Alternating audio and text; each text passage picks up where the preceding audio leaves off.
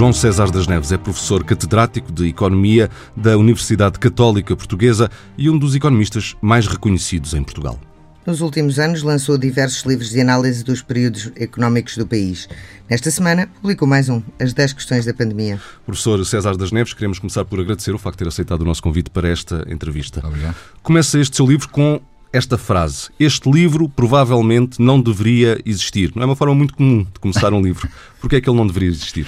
Ah, este livro, para ser um livro sério, devia ter mais de 3 anos, pelo menos. Não é? Quer dizer, só daqui a 2, 3 anos é que nós vamos saber o que é que aconteceu na pandemia. Vai ser um tema de grande investigação, certamente, em toda a apreciação económica. Eh, mas escrevê-lo no meio das coisas a cair, enfim, é, a ideia básica é fechar o ano 2020. Portanto, o livro foi escrito nos finais de 2020, princípios deste ano. Aliás, há pouco em conversa dizia-me quase teve que a meio escrever o livro. E depois tive que reescrever, claramente, porque até por causa da segunda, segunda eh, confinamento obrigou-nos a adiar um bocadinho a saída e isso implicou rever praticamente o livro todo. E, portanto, e, quando, e, todos os dias que passavam saiu mais um número eu ficava a sofrer porque o livro já tinha andava na, na impressora e eu não via maneira de o mudar, não é? Portanto, ele de facto não devia existir, isso parece-me evidente. Ah, esta crise tem evidentes contornos globais que explora no, no livro, mas vamos agora concentrar-nos em Portugal. Uma das questões que o professor César das Neves coloca neste livro e que agora eu lhe coloco a si é como é que reagiu a economia. Bem, a economia reagiu uh, mal. Ou seja, nós temos uma das piores pandemias da Europa, nos 28, 27, assim agora 27, Uh, mas a economia está muito pior do, na nossa ordem. Portanto, olhando, comparando com os nossos parceiros, fomos das que mais sofremos. Enfim, basta só ver que na queda do segundo trimestre em relação ao primeiro do ano passado, que foi o pico até agora da crise, nós tivemos a quarta maior queda de toda a Europa. Portanto, estamos a falar de um país que foi muito afetado. Uh, isso é normal porque nós tínhamos um grande peso do turismo e o turismo foi, aliás, fazendo, o livro faz uma correlação entre a queda da economia e o peso do turismo e há ali uma forte correlação entre as duas coisas. Portanto, não é culpa, digamos, da economia, tem a ver com a orientação uh, setorial. Uh, mas fomos muito, muito afetados e isso é, tem que se sublinhar. Quer dizer, não, não, não fomos das economias, em geral, com a Itália, com a França, com a Espanha, somos, aqui o Sul foi o mais afetado da Europa. Eh, e os mecanismos de apoio que foram desenhados para, para sobreviver a cada um destes momentos foram bem desenhados? Deviam ter ido mais além? Deviam ter sido mais diretos? Bem, eh, eu acho que Portugal, enfim, no acordo da pandemia, a primeira coisa a dizer é coitado do governo. Ninguém quer estar no poder quando acontece uma coisa destas. Portanto, a primeira coisa que temos de dizer é, é, é, digamos, respeito por quem teve que tomar, no meio de repente, do fim do nada, sem comparação nenhuma com o anterior, sem nenhuma experiência, tentar que gerir coisas. Uh, eu diria que, em termos do apoio à saúde, as coisas correram razoavelmente. Há alguns erros graves, nomeadamente ter-se esquecido que a gripe aparece no inverno, que era uma coisa óbvia. Até, até, até reagimos bem à primeira, na primeira, em março do ano passado, até fomos relativamente rápidos e fizemos uma ata de coisas que nem foram necessárias e depois esquecemos que isso ia ser necessário mais tarde, como que vai acontecer. Talvez seja o maior erro, enfim, aquela aposta naquela app que nunca chegou a existir, também parece ser Wake tonta. Mas a app existe. Existe, mas não existe, não é? Quer dizer, existe, existe formalmente, mas não existe na realidade, nunca funcionou. Portanto, há sim uns errozinhos, mas em geral eu diria que o balanço é positivo, em termos sanitários. Em termos de económicos, a coisa é um bocadinho mais ambígua. Eu diria que a orientação geral é boa, foi o que fez o que se devia, ou melhor, disse que se ia fazer o que se devia, uh, com alguns problemas. Eu diria dois grandes problemas. O primeiro foi, em vez de se conceber um ou dois grandes planos para ajudar a economia, foram fazer muitos. Muitos planos. Ainda por cima com uma coisa que eu acho absolutamente inacreditável, que é com prazo. Este plano dura três meses, mas, ó amigo, a crise acaba daqui a três meses. Não, o plano é que acaba daqui a três meses. É evidente que a crise levar mais. Portanto, o que é que isso implica? Um novo plano, um novo anúncio, nova. Portanto, nova legislação, uma... nova necessidade Tudo. de adaptação depois, das depois empresas. As empresas têm que ir outra vez lá, outra vez inscrever-se, etc. Portanto, esse foi o primeiro problema. Em vez de se fazer uma coisa simples e direta, fosse uma coisa complicada. Que teve a segunda grande consequência, que foi burocracia. É? E, como se tem ouvido, aliás, várias vozes do lado empresarial a dizer, o problema não é o que prometeram, o problema é se o dinheiro chega mesmo às empresas e uma data de empresas acabaram por não ter. Não é? Em cima disto, há uma coisa que essa considera absolutamente inaceitável, que é não se falou dos pobres. Não se falou dos pobres. Portanto, isto, não houve um plano para tratar dessas pessoas. Os pobres não têm voz em Portugal e este, este, este governo está muito bem montado para lidar com a opinião pública. Mas os pobres não fazem parte da opinião pública. E, portanto, praticamente não houve nada, nem para os pobres, nem para as organizações que os apoiam, eh, e, e eles tiveram que, que apoiar-se naquilo que existe, que é a família e a Igreja, enfim, e as organizações não governamentais, que, que foi quem salvou alguma coisa um problema gravíssimo, porque ainda por cima todos nós sabemos, esta crise, quer a sanitária, quer sobretudo a económica, atinge sobretudo os mais pobres. É? Portanto, foi muito desigual, foi muito injusta a crise. E, portanto, esse aspecto picou completamente ao lado. Uh, fez muito para as empresas, falou-se muito do emprego, etc. Depois podemos discutir a forma pontual como foi feito, mas penso que estes três problemas foram os mais graves na, no apoio, digamos, que, que, o, que o governo deu à economia. E sobretudo numa altura em que uh, o número de pobres aumentava e crescia e continua a crescer. Teme que isso vá ser, vamos ter agora uma, uma pandemia de pobreza a seguir à, à crise? Bem, uh, eu diria que o problema não é a seguir à crise, é durante a crise. Quer dizer, esta crise é uma crise muito esquisita, completamente diferente das outras, porque é uma crise que não destruiu nada no aparelho produtivo. Quer dizer, não houve choque do petróleo, não houve falância de bancos. Eh, o, o, a, gente, a coisa que aconteceu simplesmente foi fechou as pessoas. Portanto, eu chamo no livro a paralisia da mão invisível. Não, não houve transações. Assim que a gente deixa ver transações, tudo volta ao normal. Aliás, já ouvimos no ano passado, né? quer dizer, de repente no segundo trimestre, no terceiro trimestre, as coisas, rápido quarto trimestre, começaram a correr outra vez bem, depois da queda brutal do segundo. E, portanto, a seguir as coisas normalizam. Vai haver cicatrizes, mas isso é uma coisa de segunda ordem. Mas um ano depois, havendo mais desemprego, havendo menos empresas a voltar a abrir portas, etc., porque já não têm capacidade, acredita que vai. Aí uh... poderá, quer dizer, assim que a procura retomar, eh, é provável, talvez com alguns custos de ajustamento, mas esses custos de ajustamento também foram um bocadinho amaciados pela forma como a Europa tratou do assunto e Portugal também. Nos Estados Unidos, falando rapidamente, porque as coisas são muito mais complicadas, mas nos Estados Unidos deu-se dinheiro às pessoas. Na Europa deu-se dinheiro às empresas. Isso facilita o ajustamento. Não é? Quer dizer, as empresas eh, estão aguentadas, eh, está-se a pagar às empresas, para as empresas pagarem aos, aos, aos, trabalhadores e, portanto, a seguir retomam rapidamente. Essa é a ideia. É a ideia, aliás, alemã, é uma ideia do princípio do século passado, que foi inventado na Alemanha.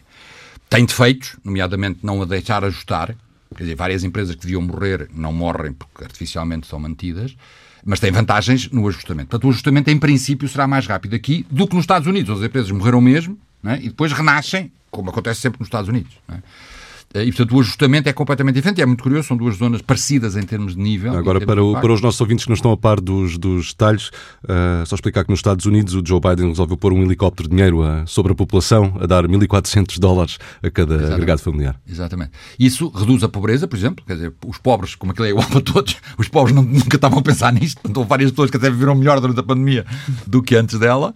Uh, mas é outra maneira de fazer. E não estou a dizer qual é boa ou qual é má. Estou simplesmente a dizer, são duas formas. Em princípio, teoricamente, a forma do ajustamento depois da retoma vai ser mais rápida na, na, em Portugal e na Europa do que seria se não tivéssemos tomado esta medida. Não é? Portanto, não temos uma pandemia de pobreza. Não estou à espera disso. Agora, sofro, estou preocupado muito com o que está a acontecer agora.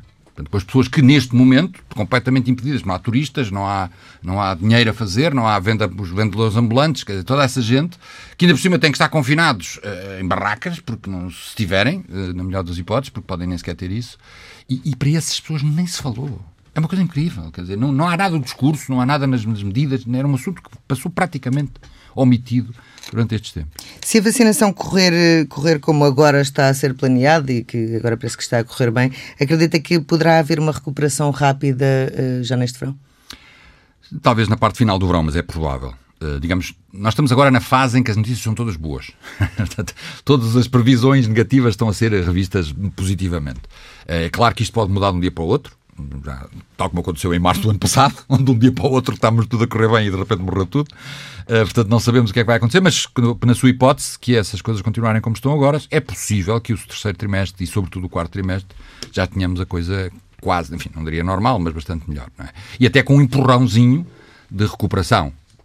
Que, no entanto, enfim, também se diz Portugal não vai ser dos que dá o salto maior também a generalidade das análises, dos, dos, cálculos, dos cálculos, internacionais, não vamos ter um salto muito grande.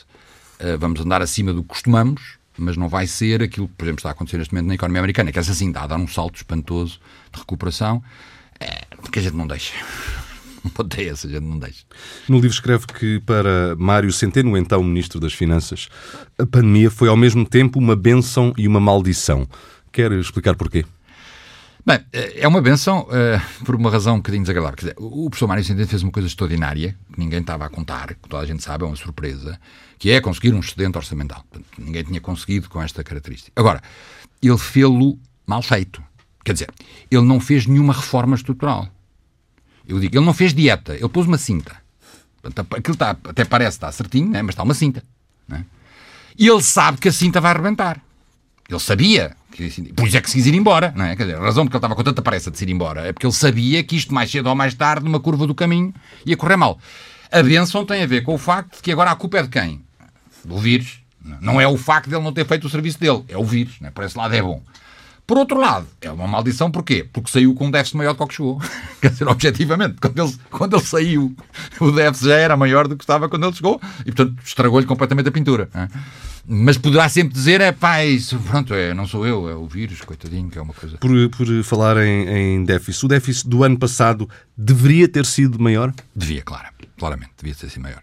Vai-nos dar muito jeito não ter sido, Portanto, o aumento da dívida vai ser muito jeito no futuro. Agora, claramente, voltando àquilo que eu disse há bocadinho sobre os planos de apoio, claramente devia ter sido maior. Devíamos ter tido. É para isso que servem os déficits, não é? Este era um caso clássico keynesiano, onde a gente é preciso gastar dinheiro, aguentar a economia, pôr dinheiro no bolso das pessoas. E não foi isso que foi feito suficientemente. Foi feito, foi feito, e por isso é que o déficit foi o que foi, mas não o suficiente.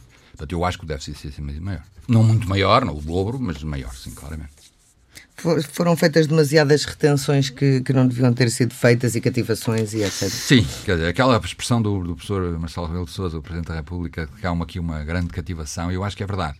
É?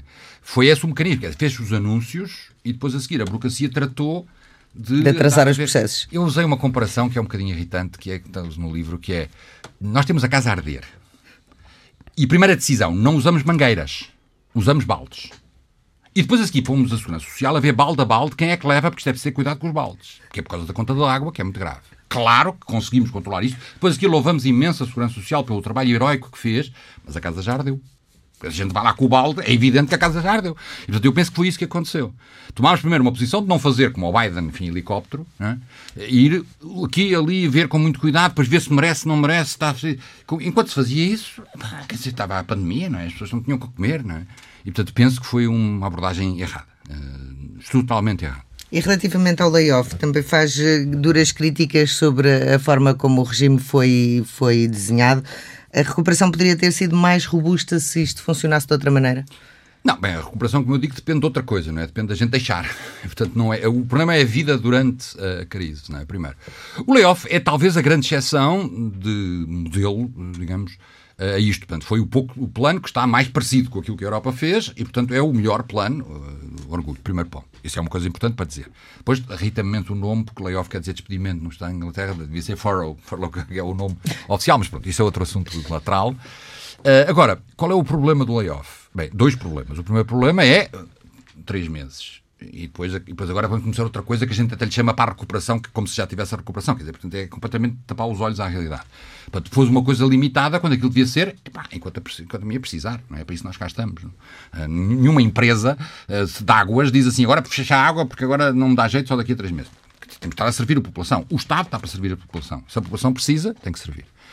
Segundo problema, também me assusta um bocadinho, porque não sei se repararam, Primeiro, o, o, o, o layoff não foi dado às pessoas, foi dado às empresas. Exatamente. E, portanto, a empresa pagava o salário das receitas que não tinha e depois, um tempo mais tarde, o Estado pagava. Mas, sobretudo, que eu andei à procura, eu não sou muito bom nestas coisas burocráticas, não encontrei nenhum sítio onde dissesse um prazo para, para o Estado pagar. Havia vários prazos para as empresas apresentarem. Agora, está disposto, prazos para o Estado pôr o dinheiro nas empresas, não estava lá nenhum. Portanto, quando é que o Estado deu o dinheiro às empresas? Não sei, não faço ideia, deve haver caso para caso, mas é exatamente ao contrário. Então, quer dizer, o prazo é que devia ser no momento em que as, pessoas, as empresas estão sem receitas, não podem pagar salários, têm que, têm que receber o apoio logo. Não é? Portanto, essas são as únicas críticas que, digamos, são secundárias. Portanto, no essencial, o plano funcionou bem e, e salvou muita gente, e isso foi importante dizer, não é? Relativamente às moratórias, nós eh, somos dos países que têm mais crédito em moratória. Eh, já tivemos agora ao final das, das primeiras, das privadas, vamos ter as públicas a terminar em setembro. Um, acredita que vão ficar cicatrizes nos bancos? Bem, respondendo já à sua pergunta, claro que sim. A escolha pelas moratórias é mais uma vez um truque que tem a ver com o enviesamento que falámos. Quer dizer, o governo está totalmente centrado no objetivo de controlar o déficit. É isso que ele fez desde que entrou. Portanto, é um objetivo político muito claro. E agora, de repente, esse objetivo está estilhaçado no chão, porque lá foi o déficit fora. Mas ainda mantém os tiques. É?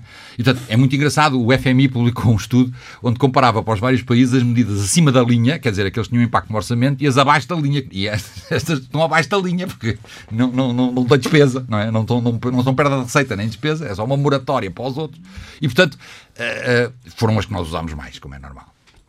Agora, mais uma vez, essas moratórias, ainda mais do, até do que os apoios, têm que estar calibradas para o retoma da economia. Quer dizer, quando a economia estiver a funcionar normalmente é que se podem voltar à situação.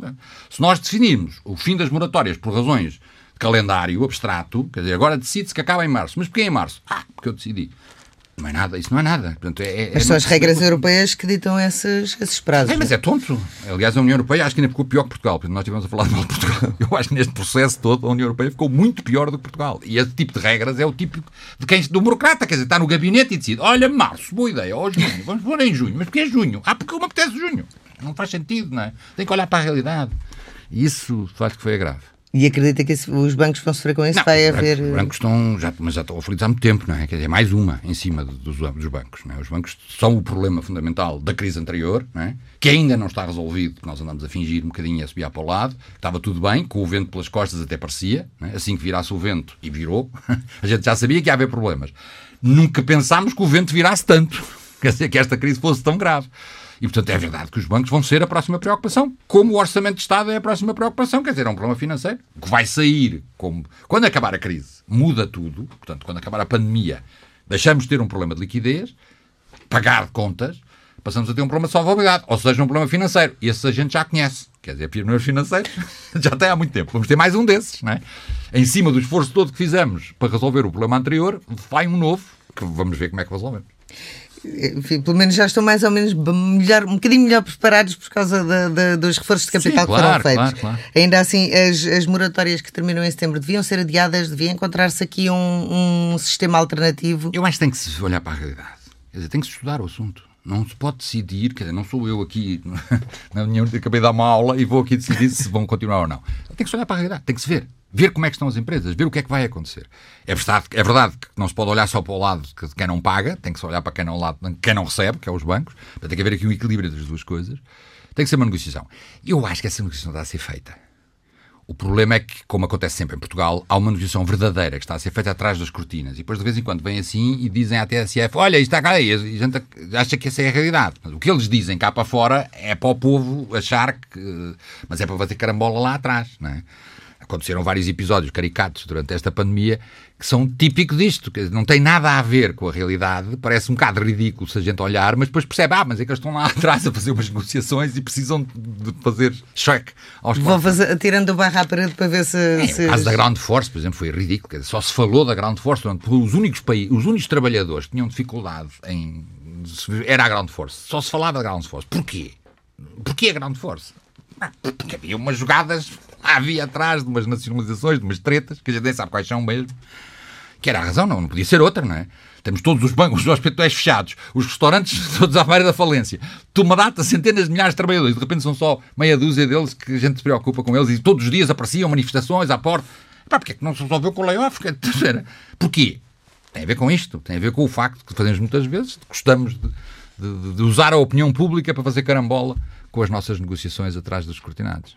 Uh, Portugal tem, desde há décadas, um problema crónico de falta de capitalização das empresas. Uh, esta crise pode ajudar a perpetuar esse problema? É mais uma machadada. É mais uma machadada. Nós temos um gravíssimo problema de, de falta de capital, em vários aspectos. Curiosamente, houve dois fatores, como eu digo no livro, que mudaram para bem e por melhor por causa da crise, mas por mais razões dizer, de repente a taxa de poupança das famílias aumentou imenso. Um dos graves problemas que nós temos de capitalização é que não temos poupança nas famílias, mas as famílias aumentaram a poupança porque estavam em casa fechadas, não podiam. Né? E o, o É o tipo de aumento de poupança que é um pouco enganador, não é por capacidade financeira, não é por vontade, é por medo. Exatamente, e portanto não, não, parece que sim, se a gente olha para o número, olha, ganda pinta, subiu a taxa de poupança para onde devia mas assim que acabar a coisa mudou. E as empresas, que também são uma empresa que, que, estava com poupança, quer dizer, as empresas estavam a fazer poupança, o que é estúpido, as empresas devem estar a investir, é exatamente o contrário, não é? Começaram a endividar-se outra vez e a investir. Mas, mais uma vez, é por mais razões, não é porque estejam realmente a investir no futuro, é porque, coitadas, não têm dinheiro e precisam de pagar o dia a dia. Portanto, por mais razões que têm a ver diretamente com o vírus, os dois, dois dos sinais mais dramáticos da economia portuguesa em termos financeiros andaram bem durante este período. Vamos ver como é que vai ser depois, mas é claro que isto é mais uma machadada numa, numa, numa economia que há muito tempo precisa de, de olhar para o capital, quer dizer, de descapitalizar.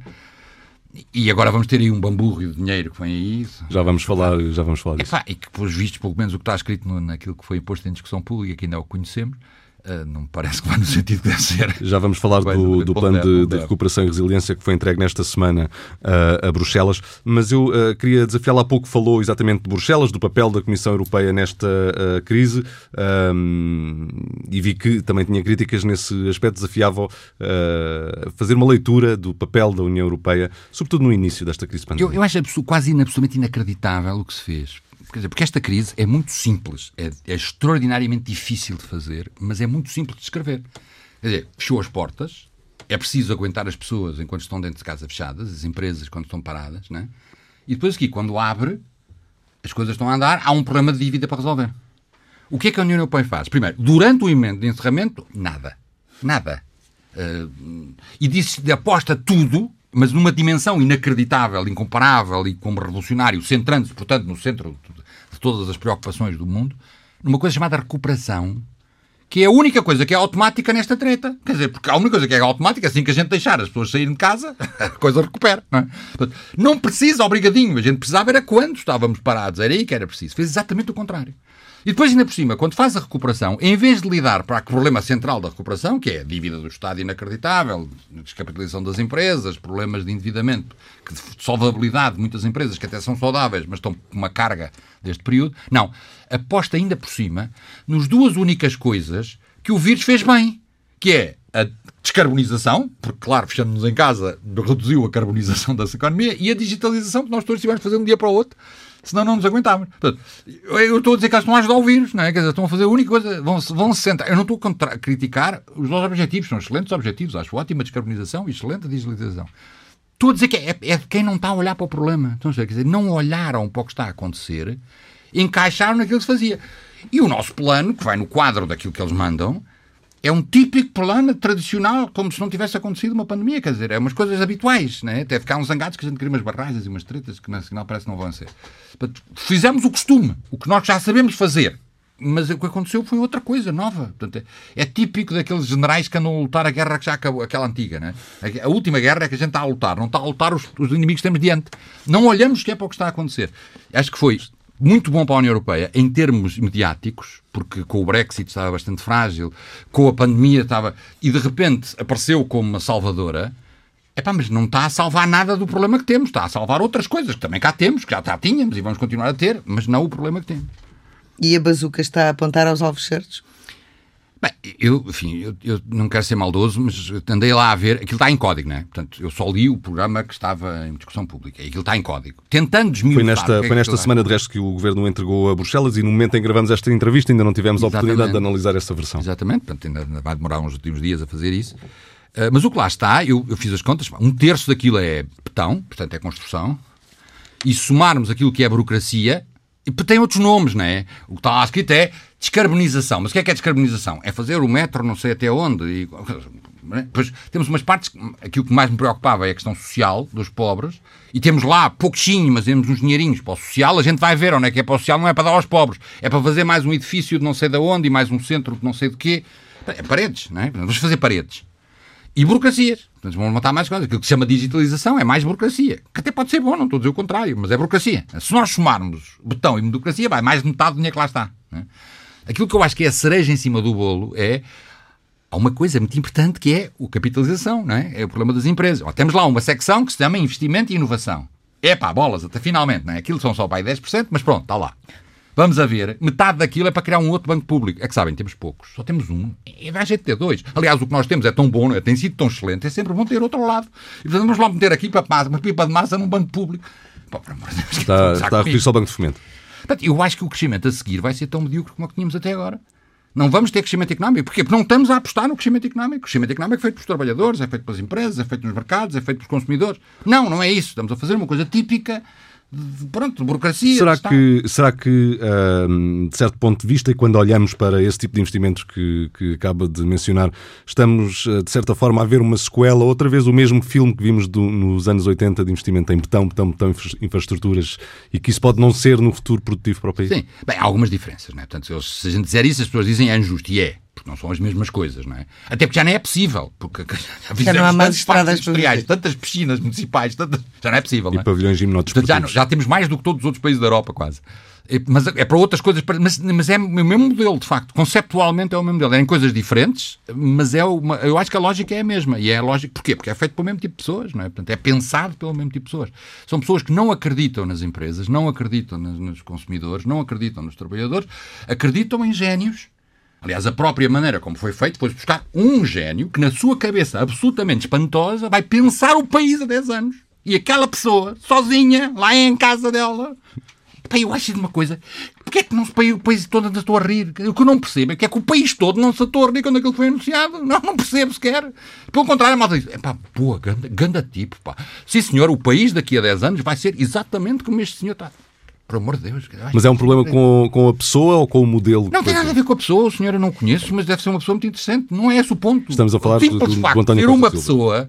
Quando nós temos um ministérios que são uma data de gente, cada uma nas suas secções, que sabem do assunto, caramba, fazem desse assunto todos os dias, como é que a gente pode sequer acreditar que uma pessoa e a sua equipa vão construir, escrever o programa do país há 10 anos? E depois ficamos muito contentes porque entregámos muito mais depressa que os outros. Pois claro, mas porquê é que fizemos isto? Porque o governo é estúpido? Claro que não por uma outra razão, que eu acho que é a mais importante de todas, que é para onde o dinheiro realmente vai, não tem nada a ver com este papel. Nem com o papel entregue em outubro, nem com o papel que foi anunciado esta semana. Não tem nada a ver com isso. Quem cá estiver, quando o dinheiro vier, logo verá.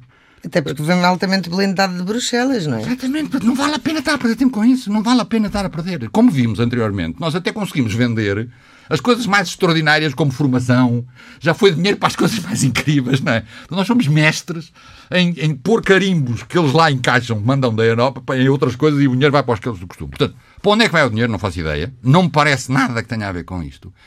Mas isso, de alguma maneira, até é inteligente. Quer dizer, para que é que vão os ministérios perder tempo? Andar a fazer um papel que não serve para nada, pode-se pedir a este senhor, dá assim uns trocos, e ele faz o papelinho e pronto, fica feito, não é? E assim faz sentido, não é? Não é, não é porque o governo seja estúpido. É, os caras estivessem lá fazer igual, de qualquer maneira, o papel não serve para nada. E é isso que é um bocadinho do plano. Agora, assusta muito porque, mais uma vez, a lógica de fundo que lá está não é uma lógica de crescimento económico, não é uma coisa dinâmica, que é a única maneira sensata de resolver o problema que nós temos, que é um problema de capitalização que é um problema de falta de crescimento. Essa, de resto, foi, eh, isso liga com uma das uh, críticas que foi feita recorrentemente ao plano, que era uh, muito dinheiro para uh, o Estado e pouco, ou claro. dinheiro de menos para o tecido empresarial. Claro, eles acham-se donos do dinheiro. Quer a Europa, quer os, os portugueses, o governo português, acha que são donos do dinheiro. O dinheiro é nosso. O dinheiro não nasce nas árvores, é? é nosso. Eles, toda a Europa, não, o dinheiro na Europa não tem dinheiro, não é? vai-nos tirar a nós. E, e, eles acham que são donos. Portanto, eles sabem como é que se dá o dinheiro e é essa a lógica de fundo. É? Que é um tique geral dos governos, mas que na Europa e em particular em Portugal é particularmente dramático. E, e quer dizer, reparem, crescimento económico era a melhor maneira de resolver o problema da dívida. Não é aumentar impostos, é um crescimento económico, porque não só dá mais receita para os impostos que já temos, mas além disso reduz o peso da dívida para aumentar o crescimento. Apostar no crescimento económico era de longe a melhor solução. Não estou a ver nada disso. Aliás, se, pensar, se virem com cuidado, o debate político português há muito tempo que só fala de crescimento económico nos intervalos para dar aspecto, porque quem domina de facto a, a digamos, a, a, problemática política portuguesa são professores, eu sou um deles, pensionistas, médicos, eh, funcionários, câmaras municipais. É desses que nós tratamos. E este governo está genial a tratar disso e por isso tem o apoio generalizado da população. Crescimento económico, pobres e os outros que não têm voz, morreu. Não existe, não, não contam. Não é?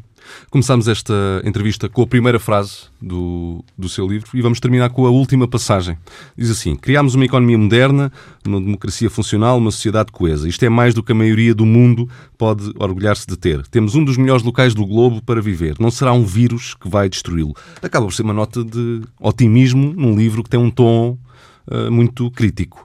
Uh, que Portugal vai sair desta, desta crise? Ah, Portugal é um país espetacular, é? e portanto nós criticamos muito, mas isto continua a ser um país com sucesso, nós somos um fiasco. É? Normalmente quando os portugueses juntam e começam a conversar sobre Portugal, a gente terá a pronto, isto está como a Uganda. Isto está como a Uganda, não, é? não somos isso. E portanto nós não somos um fiasco, a coisa não está a correr mal. É uma pena termos cá estes vírus que ainda cá andam, que já cá estavam e continuam, e que estão a inquinar, uh, e seria muito melhor se não tivéssemos isso. Mas tudo somado, até nem é mau, quer dizer, não me parece que seja. Não estou a pensar a mudar de país, sinceramente. Isto é uma coisa com o futuro, claramente. As 10 questões da pandemia, o efeito económico da catástrofe Covid-19 está nas livrarias desde esta semana. Professor João César das Neves, muito obrigado. Obrigado. Obrigado. Tempo agora para a análise do economista João Duque. João, mais uma vez, eh, bem-vindo. Eh, desta vez vamos olhar para um tema que tem estado na ordem do dia uh, desde há bastante tempo, desde que esta pandemia começou praticamente, mas mais intensamente nas últimas semanas com a apresentação de um projeto de lei do PS, que é o teletrabalho. Esse diploma do PS obriga o empregador a assegurar os equipamentos, mas deixa o cálculo das despesas com o teletrabalho para um acordo entre o trabalhador e o empregador. Este tema é mais complexo do que parece. Que leitura fazes desta problemática toda em torno do teletrabalho? Pois é, bem mais complexo, porque não é apenas o custo direto uh, ou algum apoio que o empregador possa fazer ao trabalhador que se devem contabilizar. E depois há aqueles custos muito diretos, como ah, gasta-se mais água, ah, gasta-se mais eletricidade, e isso é verdade. Uh, o aquecimento central, mais gás, quando é, ou elétrico, o aquecimento central. E este inverno, as pessoas que estiveram em casa viram bem o que isso significou. Telecomunicações. É verdade, as telecomunicações, mas normalmente as pessoas pagam um pacote que tipicamente engloba as comunicações e, portanto, não há um limite. E, portanto, eu diria que nem tanto aí, mas, enfim, pode também haver essa, essa compensação. Depois temos outras questões diretas, que são ah, o subsídio de alimentação. Deve ou não deve ser pago? Um, a deslocação do trabalhador, o trabalhador não, ao não se deslocar para o local de trabalho, deixa de gastar dinheiro. Uh, portanto, Nesse caso é... específico também se poderia colocar a questão ao contrário, que é, então, nos outros casos devia haver um subsídio de transporte, é? se é para retirar... É, é um bocadinho, isto é, podemos fazer aqui umas contas de deves e haveres a este nível. Mas este nível não é o nível que está uh, encoberto e que não se fala e que foi uh, o, é o facto de nós transformarmos parte da nossa habitação, habitação significa espaço para nós uh, dormirmos, vivermos a nossa vida privada, etc., transformarmos ou abdicarmos de alguma liberdade nesse espaço para o transformar num espaço de trabalho. Isso não estava pensado. Em algumas pessoas, sim. As pessoas, houve pessoas que porque a sua natureza laboral eh, já o, já o previa e, portanto, queriam, compram uma casa e pensam num escritório. Bom, esse é um caso particular. A esmagadora maioria dos trabalhadores não pensa assim e não dimensionou a sua vida para assim. E ou ele, diretamente, ou alguém indiretamente, acaba por ser penalizado. O filho que não pode fazer barulho, o cão que se tem que pôr lá fora, o... aquela nossa vida do dia a dia que é afetada. Não venhas agora à sala, não podes ver a televisão, não podes ver a novela. Portanto, todos nós temos histórias destas que de alguma forma nos fazem perceber que, de alguma maneira, alguém, ou o trabalhador direto, ou o seu agregado familiar acabam por sofrer. Mas, em bom rigor, agora olhamos para o outro lado da situação, que é do lado das empresas. E as empresas têm uh, algum, há um componente do custo que é significativo, que é muito significativo, que tipicamente tenderá, em muitos casos, a reduzir-se muito, que são as rendas e alugueres.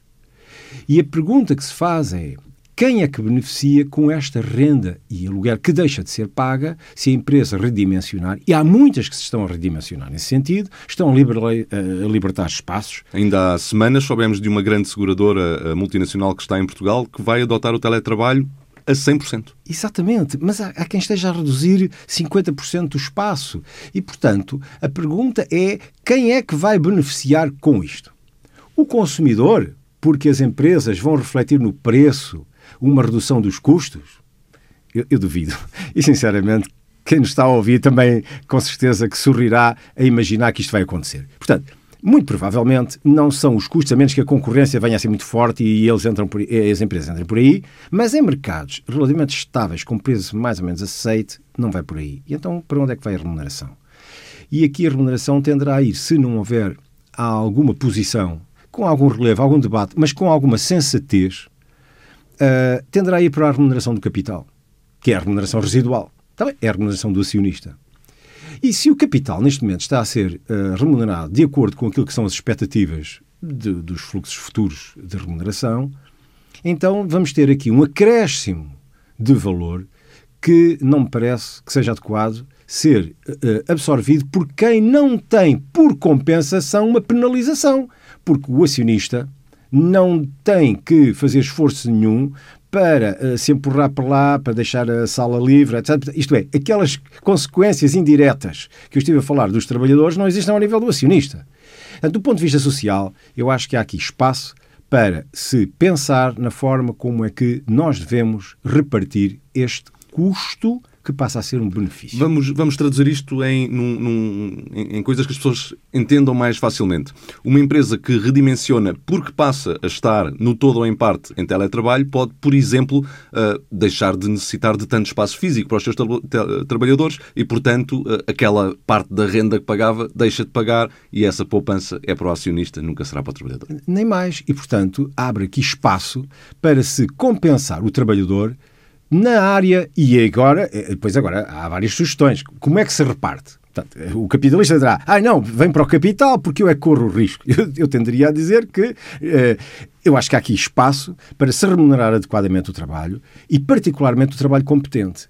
E o trabalho competente é o que tem estado a sofrer mais e, e tem estado a sofrer mais porque, globalmente, quando nós olhamos os números, vemos que quem sofreu mais com a crise não foi o trabalho, não foi o capital, foi o trabalho. E já estou a falar da crise anterior e volta a ser agora. Aliás, nós vimos a questões do aumento da disparidade e do aumento da pobreza, etc. Portanto, há de facto aqui um o problema... O que é, de resto, um movimento típico em todas as crises. Típico. Mas, além disso, há aqui um outro problema que se está a montar, que é uma dívida que se está a acumular e quem é que vai pagar a dívida? E começa-se a ouvir vozes de, oh, vamos aumentar os impostos. E aumenta-se os impostos a quem?